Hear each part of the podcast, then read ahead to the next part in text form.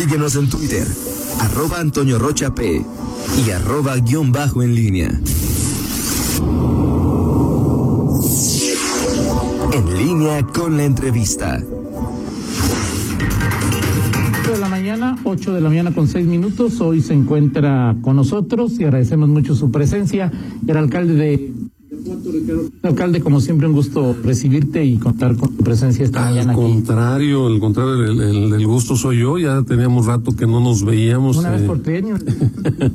una vez por trienio. Este, va a ver si para la siguiente lo hacemos más seguido, ¿no? Exactamente. Este, un gusto saludarlos a todos ustedes, felicitar públicamente a Rita también por la designación ayer del Premio Estatal de Periodismo, la verdad bien merecido.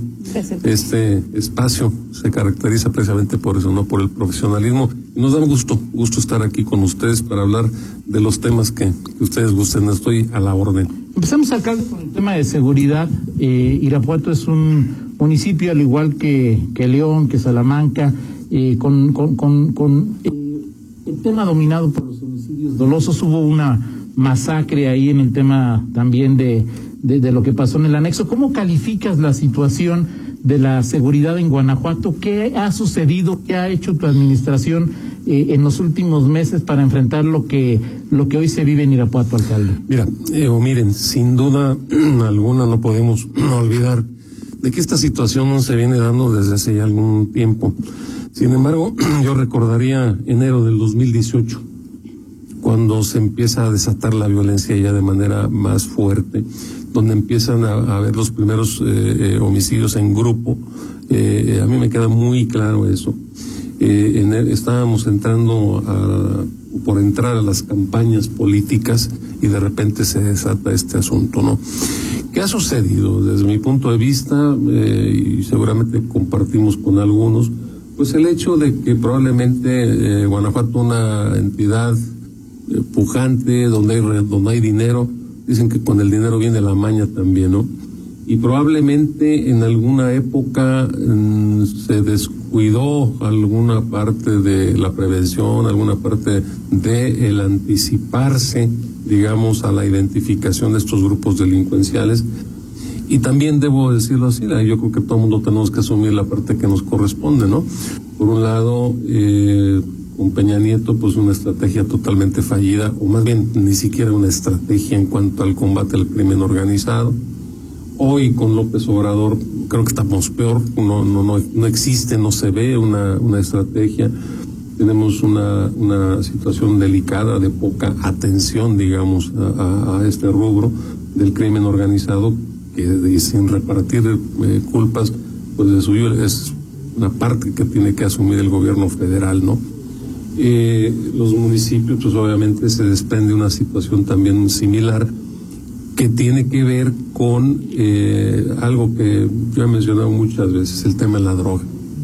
El tema de la droga está llegándole a, ricos y pobres. Hay una gran distribución de, eh, de, de droga. Y si ustedes se fijan, por ejemplo, el 82% de los homicidios dolosos están vinculados con alguna situación de esta naturaleza, crimen organizado, droga, etcétera, ¿no?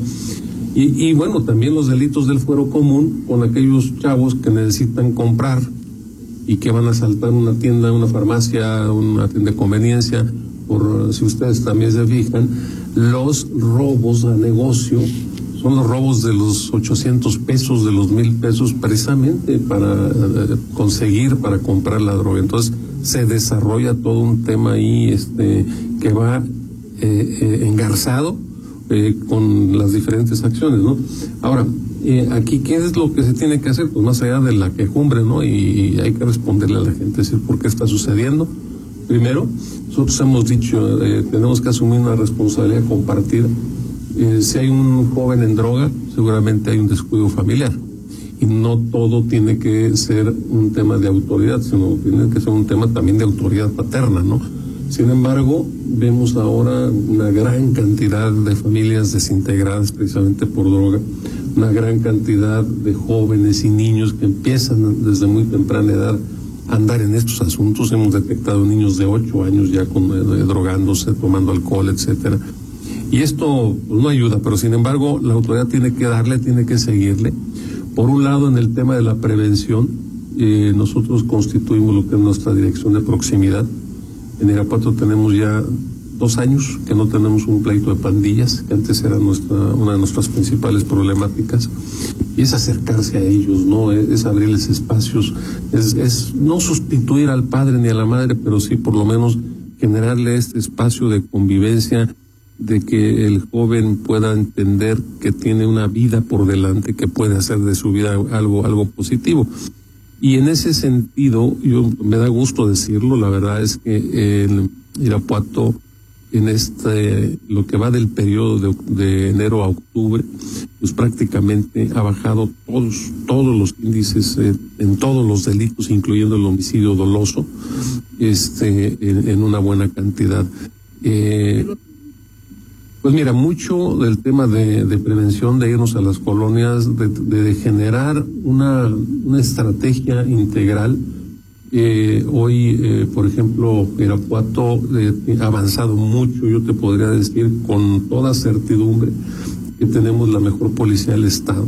el día, en estos días de la semana nos entregan una certificación, somos una policía certificada eh, que eh, dicha certificación se da a través, obviamente, de una institución como es el INCIDE, pero también acompañada de eh, gente de la ciudad, los ciudadanos que evalúan 48 indicadores, 47, perdón, y afortunadamente pasamos, somos solamente cuatro ciudades en el país que estamos certificados con INCIDE, que es este Ciudad Juárez, Garza García y Puebla y, ahora nosotros, ¿no? Entonces si hay un, continuo eh, proceso de capacitación.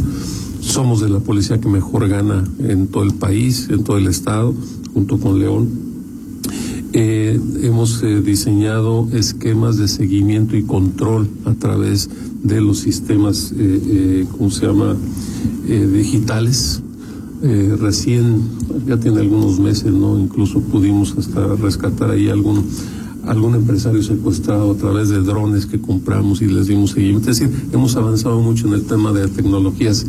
Sin embargo, eh, no, no es para echar campanas a vuelo, porque ustedes saben perfectamente que una situación con el crimen organizado de la noche a la mañana se puede desatar, dependiendo de los conflictos, dependiendo de la situación que ellos tengan.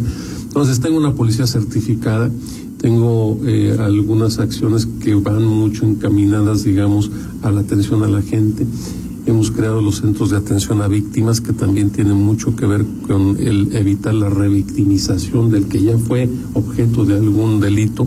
Eh, tengo policías eh, ya ahora con maestría, policías eh, psicólogos, policías abogados, policías que atienden a estas personas y vamos disminuyendo, ¿no? Ahora, es, tú como alcalde, ayer tuvimos aquí al secretario de Ciudad Mario Bravo en, algunas entrevistas con el, eh, eh, con el con el gobernador Diego Sinue, con el secretario Álvaro Cabeza de Vaca, este compartir de, de, que falta trabajo de la federación. A veces, alcalde, para los guanajuatenses comunes y corrientes comienza a sonar excusa a través de comentarios. pues de todo tiene la culpa el gobierno federal, parece más una excusa que una realidad. Tú como alcalde le has Ah, ¿Le hablaste alguna vez al secretario nacional de seguridad en las reuniones? O sea, ¿qué le has pedido, qué le ha pedido al alcalde de Irapuato a la federación que no se le haya cumplido, alcalde? Bueno, mira, en primera, tú sabes que el, vínculo de comunicación no es tan sencillo. Así es. Eh, nosotros hemos hablado, yo personal, con el secretario general de la, de la defensa, eh, hemos hablado en alguna ocasión con Durazo, en alguna ocasión con el propio López Obrador en su visita a Irapuato. Eh, nosotros tenemos proyectos, programas, pero la verdad, eh, y no, no, yo no lo veo tanto como excusa, sino lo veo como una realidad. Mira, mientras no hay una verdadera estrategia en, el combate al crimen organizado por parte de la Federación, difícilmente eh, se va a poder contener, digamos, el tema de la venta de droga, etcétera, ¿no? Eh, tal parece que como que es una un trabajo de reacción, es decir, nosotros llevamos excelentes relaciones con la Guardia Nacional, con el Ejército, pero pero no vemos esa estrategia eh, no, no solamente conjunta sino de ellos no iniciamos con una guardia nacional pues un tanto eh, dubitativa eh, sin eh, un tanto desarmada no sabías ni qué hacer si había federales si había ejércitos si había de todo un poco creo que arrancó con temblándole pues este mucho el marco de actuación y esto pues ha representado que no haya la posibilidad ya no solamente de trabajar de manera conjunta con nosotros, aquí la idea es que cada quien trabaje también en la parte que le corresponde, ¿no? Es decir, pues tú encárgate de, crimen organizado y déjanos a nosotros los delitos del foro común para que nos evalúen correctamente, ¿no? Porque la verdad, y se los digo bien claro, las policías municipales difícilmente pueden enfrentar crimen organizado. Y te voy a decir, o les voy a decir algo que me dijo un general. Dice, miren, los policías municipales tienen nombre, rostro, apellido y domicilio conocidos, ¿no? Entonces, eh, hacen alguna situación eh, de esta naturaleza en contra de crimen organizado, son ubicados y son asesinados. Y me dice el general, en cambio nosotros, a veces los soldados ni siquiera son del, del Estado, vienen de Guerrero, vienen de otra, y aparte estamos resguardados y aparte vamos en grupo. Si ustedes saben, los militares jamás salen de dos en dos, ellos salen de 15 o de 18 en 18, entonces es evidente que eh, hay una diferencia, ¿no? Vamos a ir a una pausa, alcalde. Vamos a ir a una pausa. Al regresar, ¿eres el alcalde más duro con los ciudadanos en el tema de medidas eh, anti-COVID? Nos lo platicas, por favor, después de. Bueno, eso dicen alcalde, yo no te pregunto. Ah, Nos dices después de una pausa, regresamos. Regresamos, son las 8 de la mañana con 20 minutos. Seguimos en esta charla con el eh, alcalde de Irapuato, Ricardo Ortiz. Alcalde, en la pandemia eh, tú has tomado medidas, tu cabildo, tú, con las facultades que tienes que han ido más allá de lo que en algunos momentos ha dictaminado la federación o el Estado. ¿Cómo está la pandemia en, en Irapuato y qué has hecho que ha dado resultado y por qué a veces has, te has ido un poco por encima de lo que en términos generales hacen el Estado y la federación? Sí, cuando esto empezó en, en marzo, eh, la verdad es que nos eh, pusimos a investigar, a estudiar sobre los temas estos, platicamos mucho con, con nuestro paisano, el doctor Daniel Díaz, ¿no? el secretario de Salud. Eh, mucha gente no tomó en serio el, el, asunto de la pandemia. ¿Por qué? Porque hacía más de 100 años que no nos tocaba una situación de esa, la gente no está acostumbrada no tiene el, las prevenciones que deberíamos tener. ¿Por qué? Porque nunca nos había pasado, ¿no? Realmente. El caso, temas de la influencia, ¿se acordarán hace... Eh, Pero fue una semana, alcalde, y luego ya sal de nuevo y ya, ¿no? Ocho años, si no me recuerdo, nueve años, ¿no? Entonces sí, te, cerraron negocios, te cerraron esto, pero en los ocho días ya andabas fuera, ¿no? Además que la influenza es una enfermedad o una situación menos eh, eh, grave, digamos, que el tema del COVID.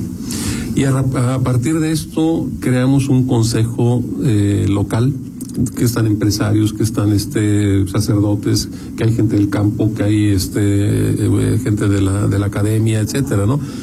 Para no tomar las decisiones uno solo, porque la verdad pues yo no soy especialista en ese tipo de situaciones, es más en nada, pero creo que, que, tengo sentido común.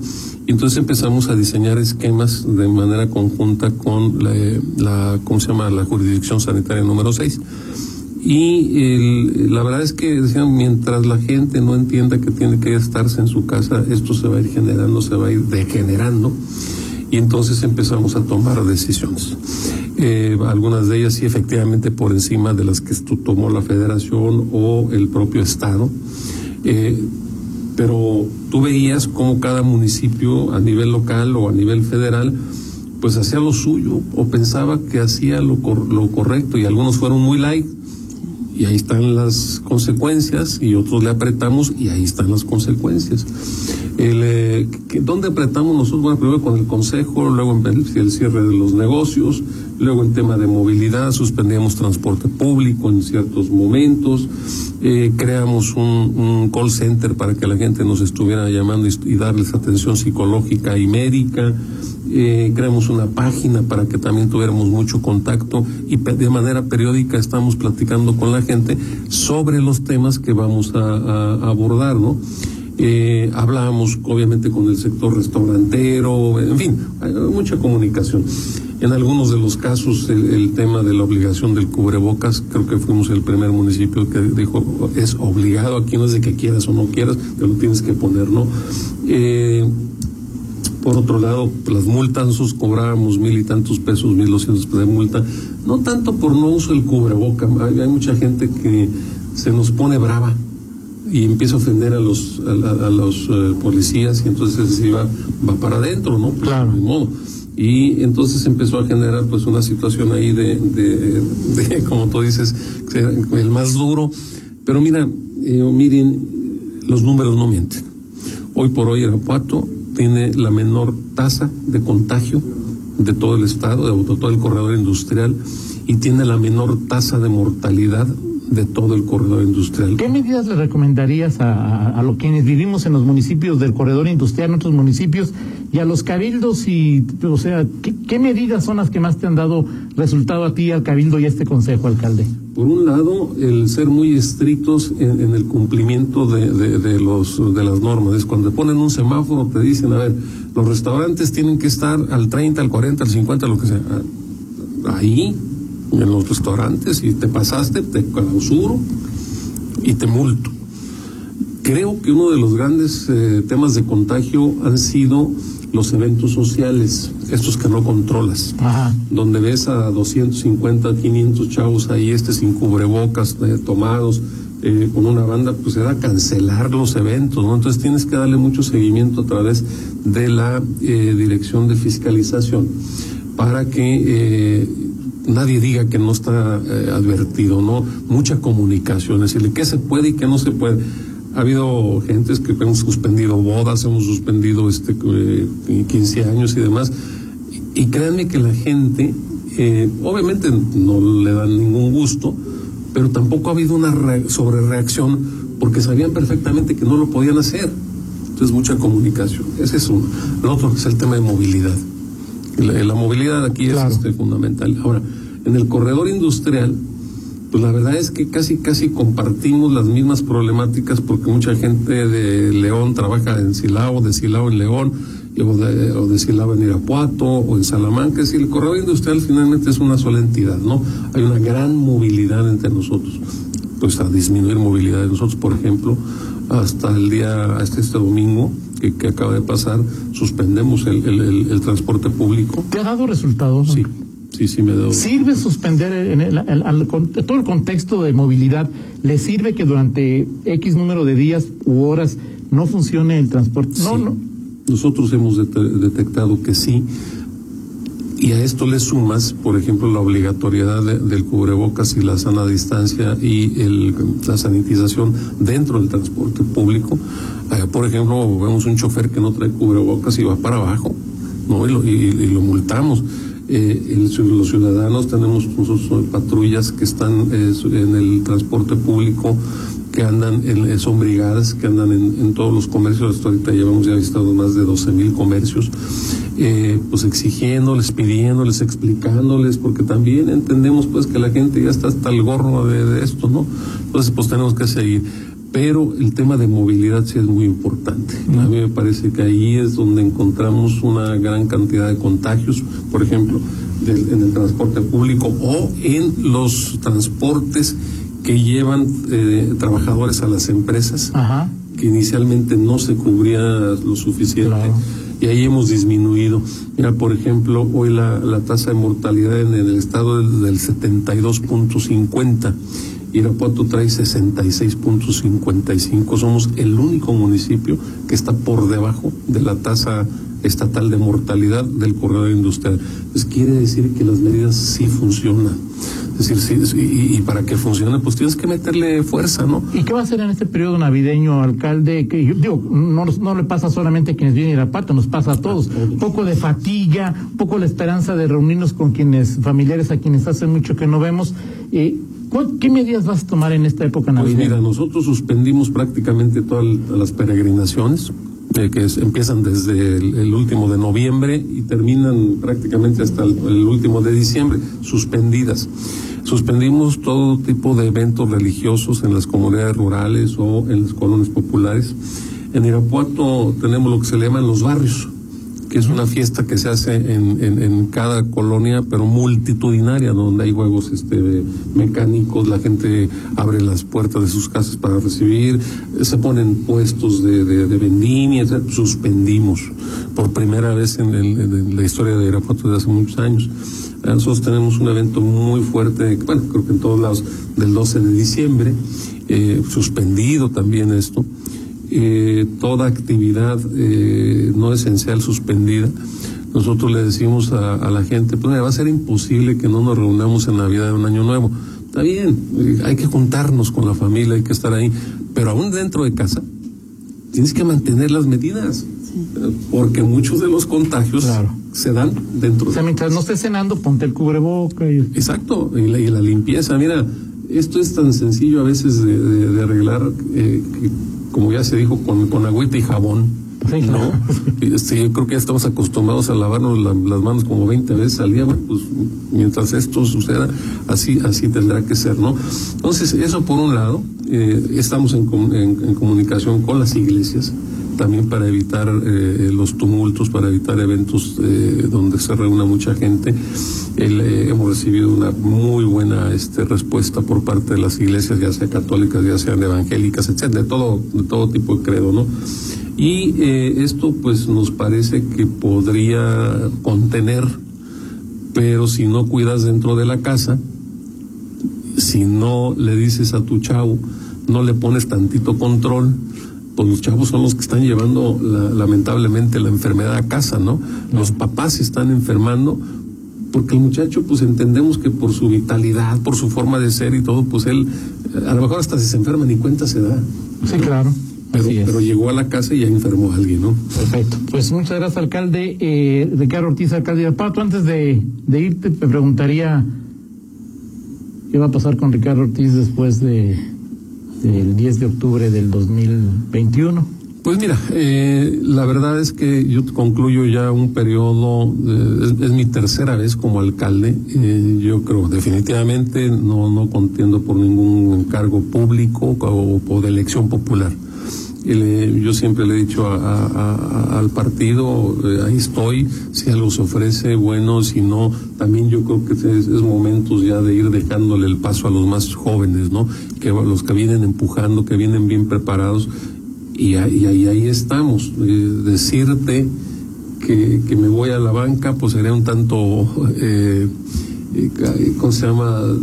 Quizás no tan, tan, tan respaldado por, por ningún concepto pero tampoco pasa nada si no, si, Ricardo Ortiz se va a, a, ver sus negocios, si se va a atender su situación familiar, este, eh, personal, etcétera.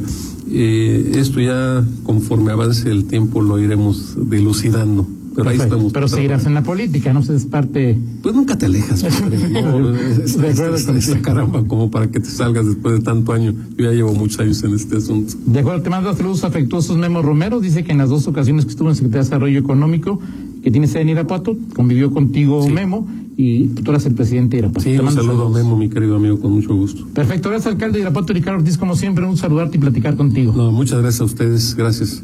8 con 32, una pausa, regresamos. Contáctanos en línea promomedios arroba gmail.com.